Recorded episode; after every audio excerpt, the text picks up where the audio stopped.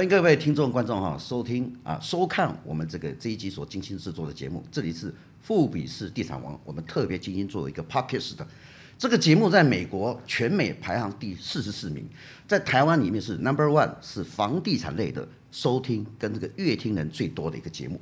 当然，我们这今天节目是由主持人超哥来做主持，呃，今天非常荣幸，也非常的高兴，请到我们那个房地产界的。超前部署的达人，同时他是万群地产的董事长谢坤成谢董。呃，超哥好，各位富比市的观众，大家午安，大家好。我听到那个谢董的声音哦，我就觉得他适合做广播，你知道吗？他快帮我超前部署哈。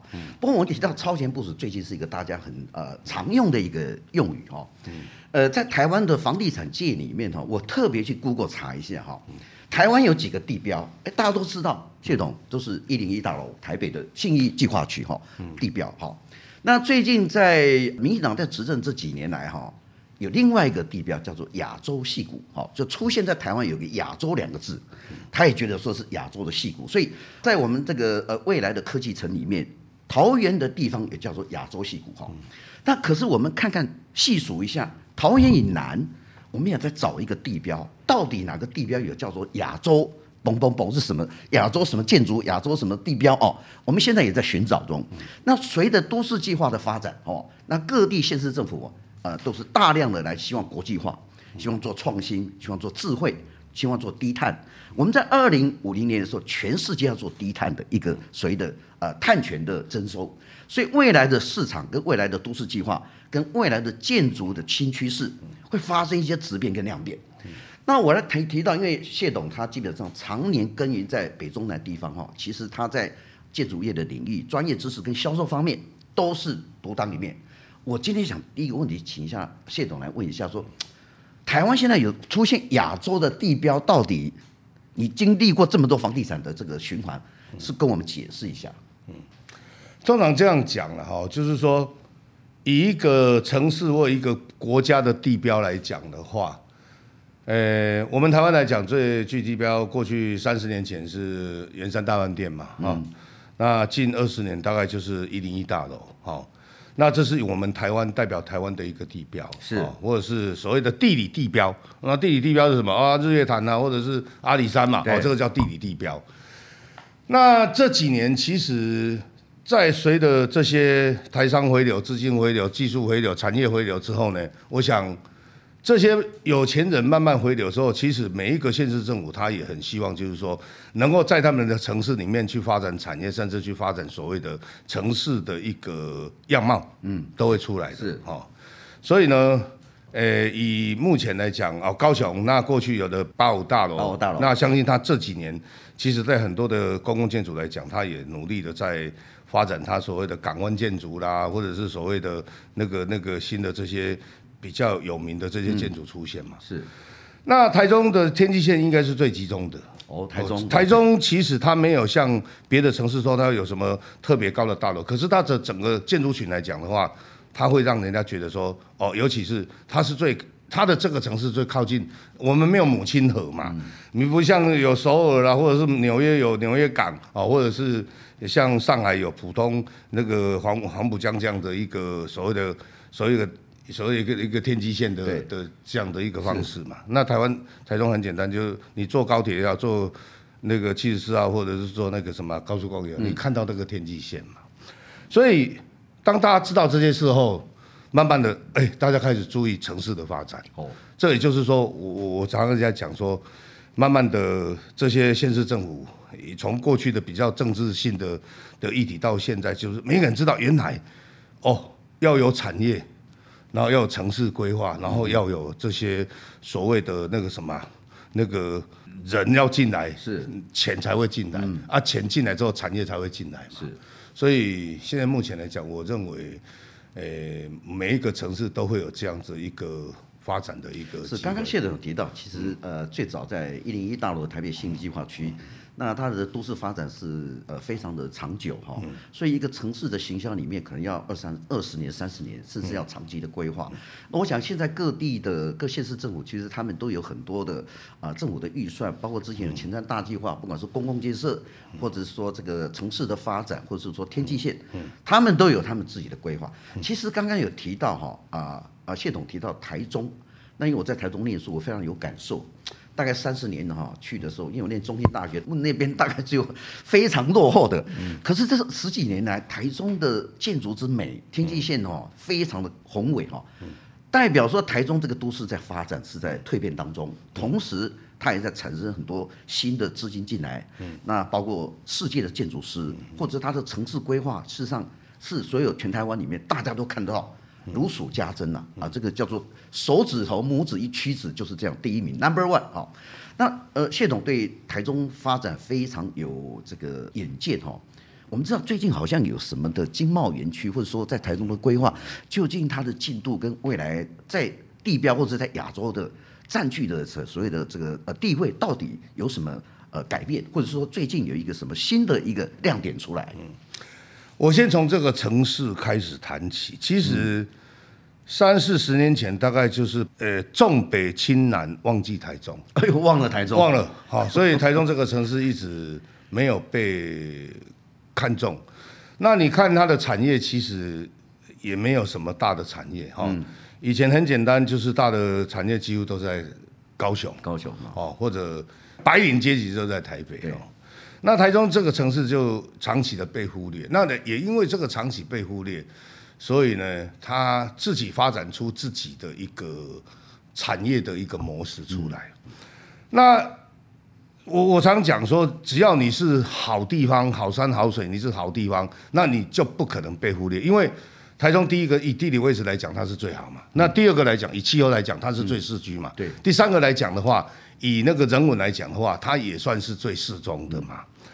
所以也因为这个样子，所以台中这几年又加上所谓的人家讲说哦，金鱼回流、鲨鱼回流也好，就是说我们这些台商三十年前、四年前到到大陆去，然后现在回来几乎都是诶财力相当雄厚的产业哈。那也因为这样子，要加上台中本身。的特殊的产业链哦，我们讲的看看得到，应该很简单嘛，是就是脚踏车鞋也好，机械业，嗯，哦，然后呢，还有我们特殊的所谓的饮食服务业嘛，呃，珍珠奶茶或者是很多的产业几乎在台中出，从台中出来嘛，因为你你工业跑到高雄去，啊，你要财经政治各方面跑到台北，那我台中干什么？哦，他就发展出很多的自营商，是。这些都是很独角兽，而且是很隐形的这些产业，其实才是真正的力量哦。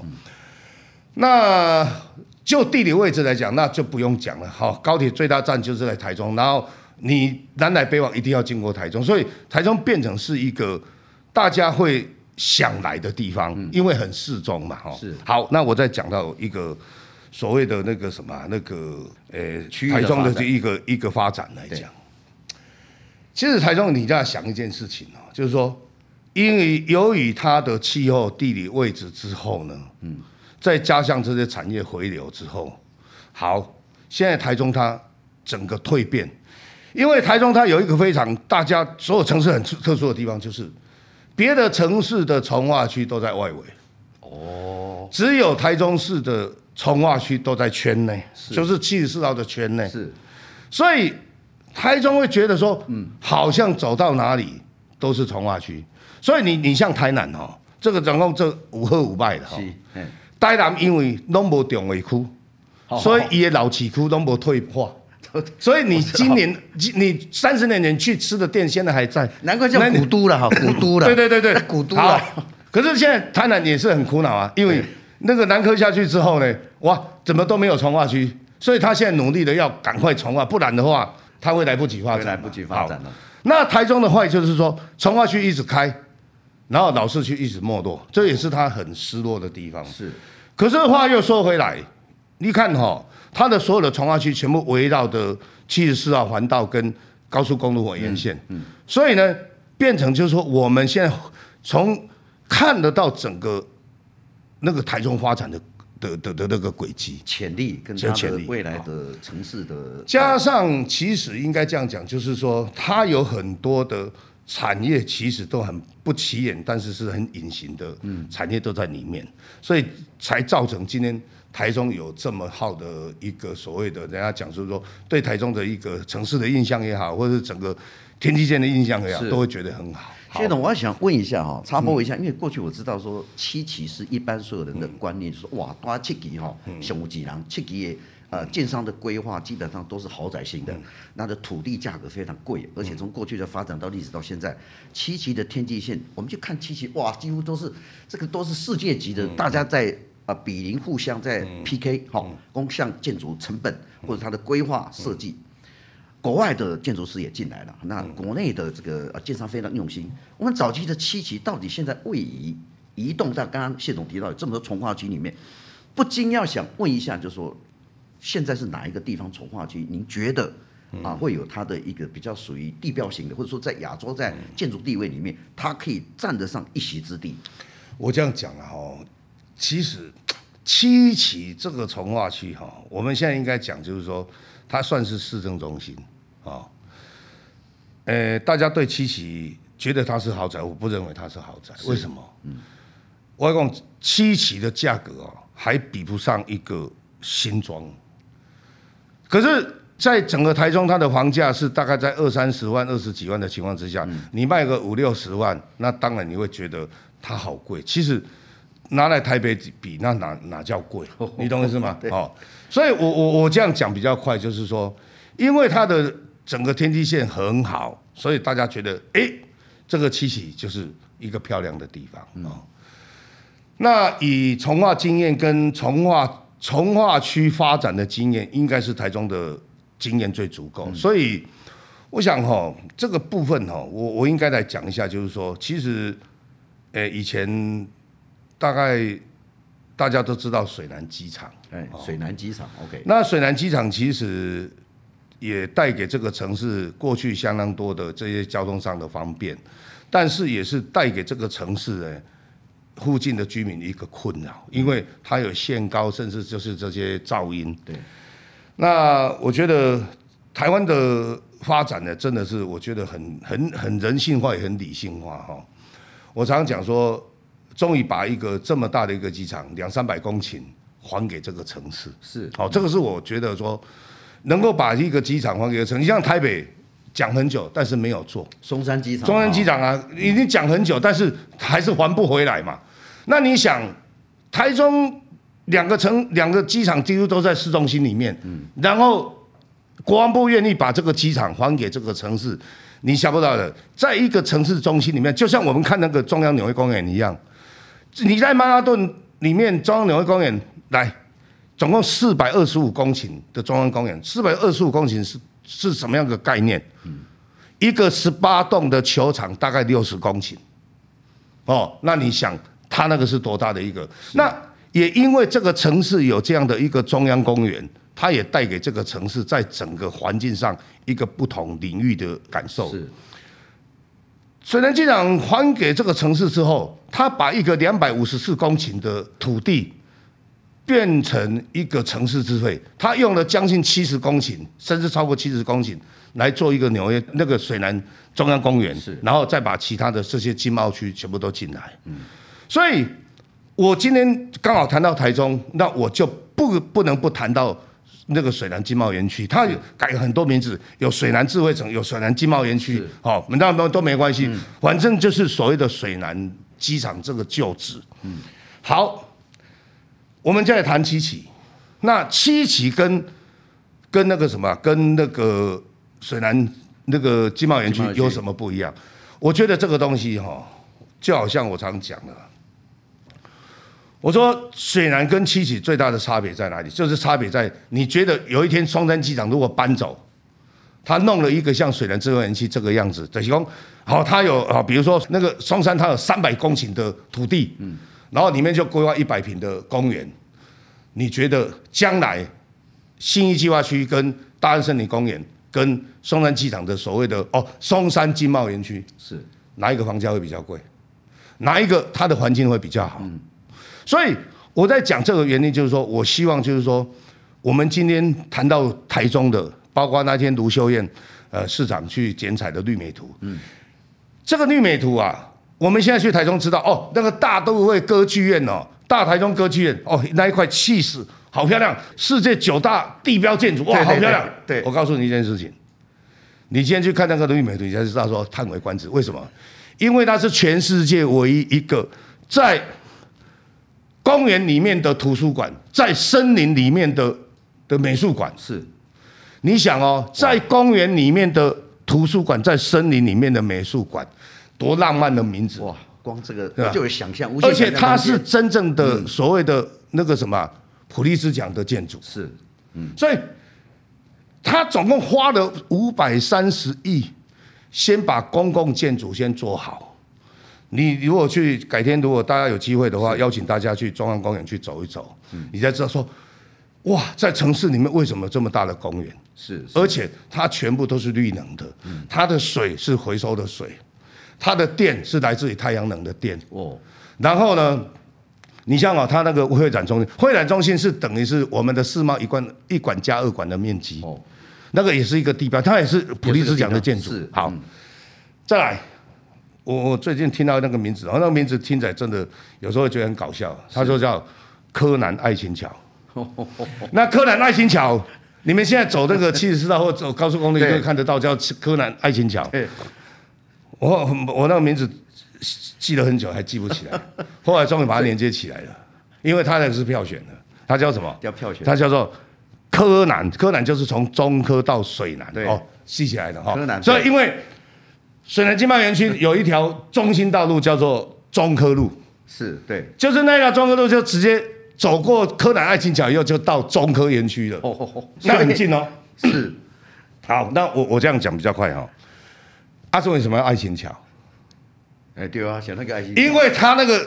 是那个斜张桥嘛？是。那斜张桥它的概念是用那个什么？用竖琴的那个概念。哦。所以我突然想起来，哦，这个柯南爱情的桥这些。那进一进去再看，就是一个森林里面的美术馆，然后呃，经过那个主要的这个中心的一个呃最重要的道路，可能它就有很多的无限想象空间。嗯。然后这个呃又是一个普利兹呃呃这个得奖的在做设设计，所以它的定位上来讲，我已经。刚刚刚谢董一讲到这，我已经把七期全部忘掉了，因为我的脑子里面已经没有七期了。嗯，叫做爱心桥，柯南爱心桥。嗯、那当然，这个很多陆续的这个刚刚提到，呃，大概两百五十四公顷，接近哈呃五百四十亿的公共建设全部住进去哈，挹注进去。嗯，究竟会产生什么变化？这些变化里面包括这里面有居住的呃市场跟呃它的客源到底哪一些？搞不好你看刚刚谢总提到很多台商回来。现在已经不是七喜，现在是水南经贸园区里面准备要 PK 全台最大的地标，可能它变成在亚洲定位，刚被被亚洲一个地新地标了哈。那我我觉得谢总这一部分再跟我们做一些琢磨一下，其实很多的台商回来，或者说很多的这个啊，不管是啊大户啦，或者是说这个上市公司老板，你要给他一个新的资讯，这个地方到底会产生什么样的变化？好，我这样讲啊，我因为。谈谈这种从化区哦，或者是谈整个城市发展哦，其实很多人喜欢用商业的角度去谈。是。啊，其实当初国防部愿意把这个水南机场弄出来，因为台中还有一个更大家清泉那个是全东南亚最大的军事机场，那个够大的啊，所以他愿意把这个让出来哦，也还给这个城市啊。那我这样讲就是说，除了这里普利兹奖以外，其实当初这一块地愿意用的时候，其实 用骗的好像比较 用说服的哈。哦，就是他用学术发展或创业发展的一个方式，然后把这一块地拿来当利用嘛。所以他把一小部分就是两百五十四公顷，他才用的二十五公顷来做所谓的。住宅区，高级住宅区，其他的像有什么创研区啊，有学术区，有经贸区，有所谓的生态区。你看它的名字都是怎样，跟商业无无关的，你懂吗？它没有商业区，它只有一个文商区，才二十五公顷，是十分之一而已。所以，所以你今天看到这张图的时候，你会发现一件事情哈。我刚刚讲二十五公顷是这一块，哇，一整个水南是这么大，两百五十四公顷只有二十五公顷。对，好来这一块紫色的这个是所谓的经贸那个什么那个创园区，嗯，它只能盖九楼。你看到绿色的地方，全部都是怎样？哇，都是公园，漂亮漂亮，都是公园。是，所以我我常常讲一件事情，说台湾真的哈，如果我看从化区看那么多了哈，嗯。唯一真的在将来能够拿到国际上去跟人家比较的，对公，诶，台湾的居住环境跟所谓的交通环境，其实在全世界真的是呵呵不是被称赞的了，是。哦，名列前茅哈，名列前茅的啦，不是不不被称赞，是不名列前茅。但是如果台湾在目前来讲，就是说唯一可以拿出去跟人家讲说，哇嘛五级的国际级的居住环境，居住环境，诶，真的只有这个哈、哦。来，我我给各位看看哦。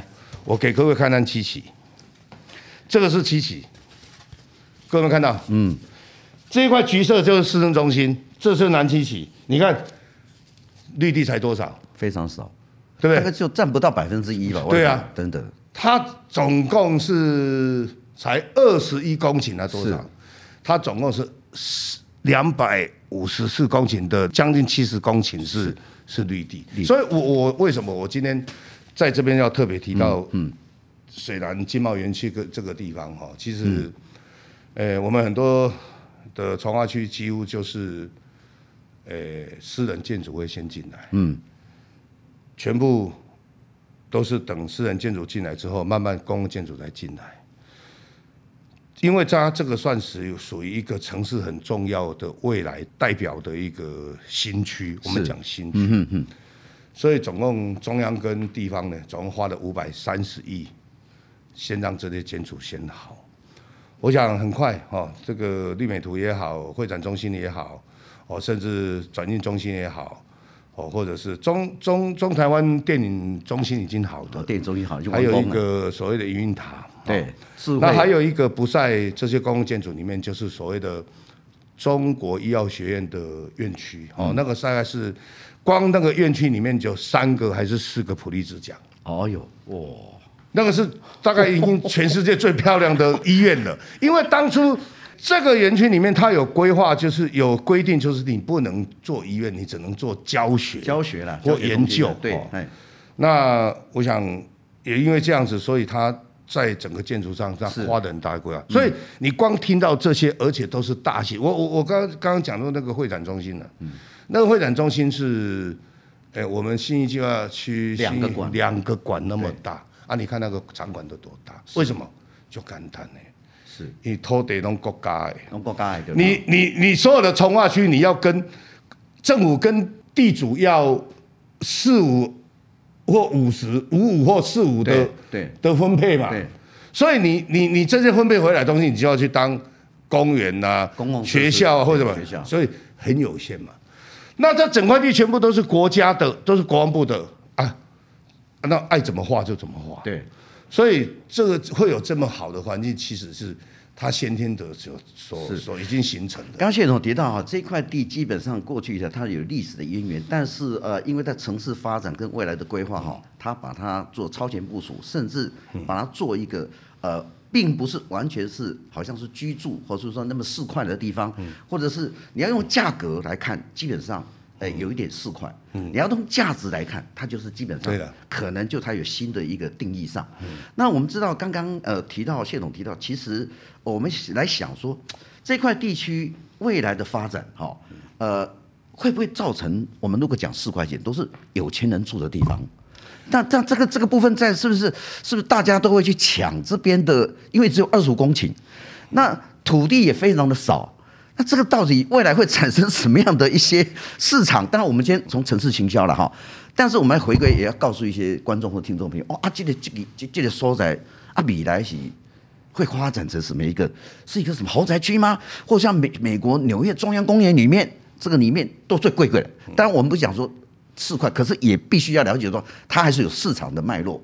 那当时市场脉络将来会怎么发展呢？嗯，一个城市的发展呢，哈，它有所谓的蛋白区、蛋黄区，嗯，到蛋壳区是。讲到房地产的社会公平性，那当然真的是可以做到很公平嘛。我我想这个是大家很争议的地方哈。嗯、那房地产这个东西就是这样子，当便宜的时候告诉你要买，你会觉得它会再更便宜。嗯，哦，我我讲比比较快的哈。七期曾经在二十年前的时候，一瓶才十五万、十八万，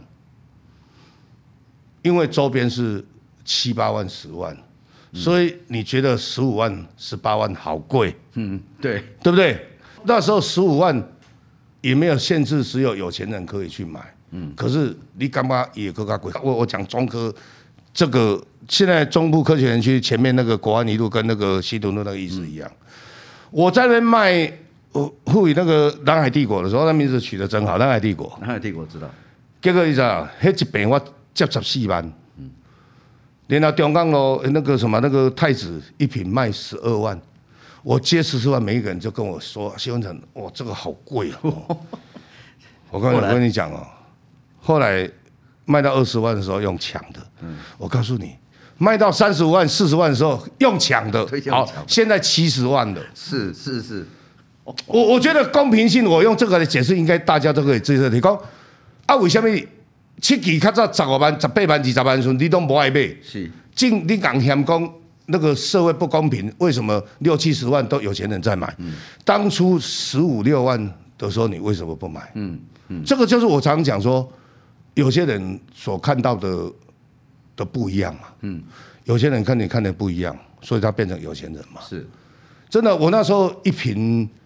印象很深刻哦，我中科那边一瓶十四万，拜托人家买，你拿五万来、十万来，你都可以签约。是，啊，没有人要买，求着，没有人要买。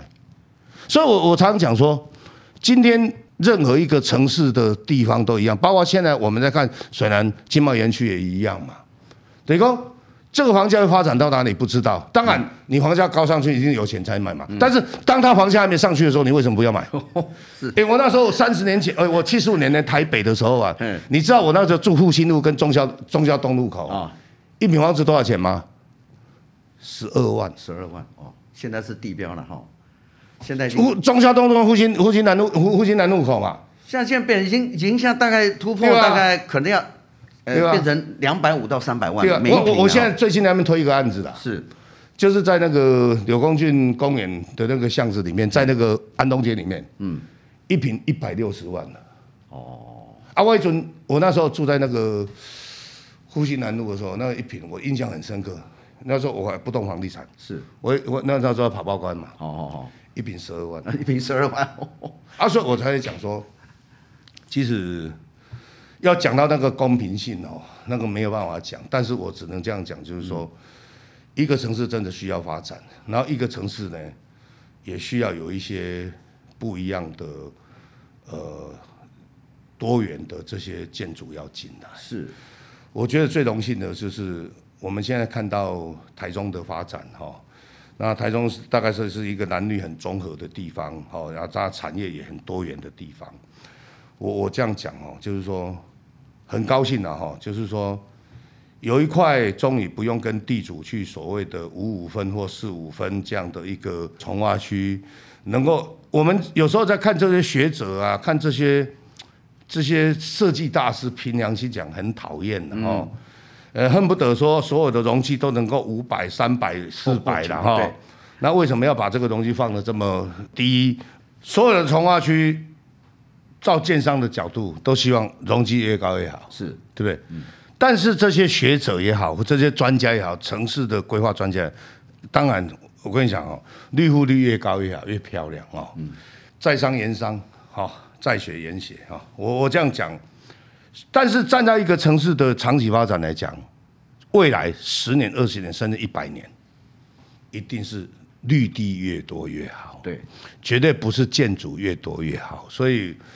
我觉得这次刚好有提到水南经贸园区哈，嗯、我觉得是一个，我应该这样讲，就是说它是台湾应该算最难得、最难得的一个所谓的城市里面的绿地，甚至这样讲，就是说它就是台中的中央公园。是，我想很多去纽约中央公园或者去那个伦敦的海德公园，对，你应该都有感受到说，为什么人家国外这么的超前，在一百年前甚至两百年前，他就有这样的一个想法。是，那台台湾这几年才慢慢的知道，原来哦，树这么重要，绿地这么重要，建筑景观这么重要哦。是，所以我想很多都来自于有更大的一个。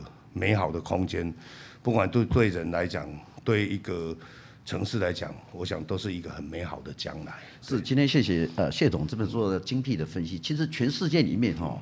呃，不动产的专家其实刚刚谢总提到，他们会做很多城市的评比，甚至做很多的呃全世界的豪宅区。当然，我们今天看到是城市行销，可是世界上还有很多统计，每年都有统计全球的十大豪宅，大部分就是在纽约中央公园，或是刚刚谢总提到伦敦的海德公园。或者呃很多的新兴城市里面，包括英国、美国、澳洲里面，其实都有列入很多的啊这个这个新的建筑。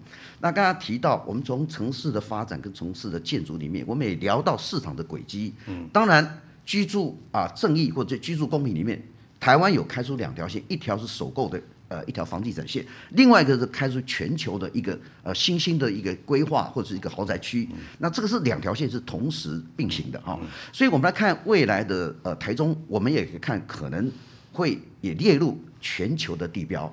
我想将来很多的呃世界的很多的建筑高手或者是说专家都会看到台中台中水南经贸园区未来的发展得天独厚。可能是亚洲的新地标。那今天我们富比士这个呃精心制作的 Podcast 节目哈，房产新教室就进行到这里。当然，我们知道吗？每次跟谢总在聊的时候，他有太多的超前部署哦。下一集有机会的话会更精彩，拭目以待。今天谢谢谢总，谢谢，谢谢超哥，谢谢我们所有富比士的观众，大家谢谢，谢谢。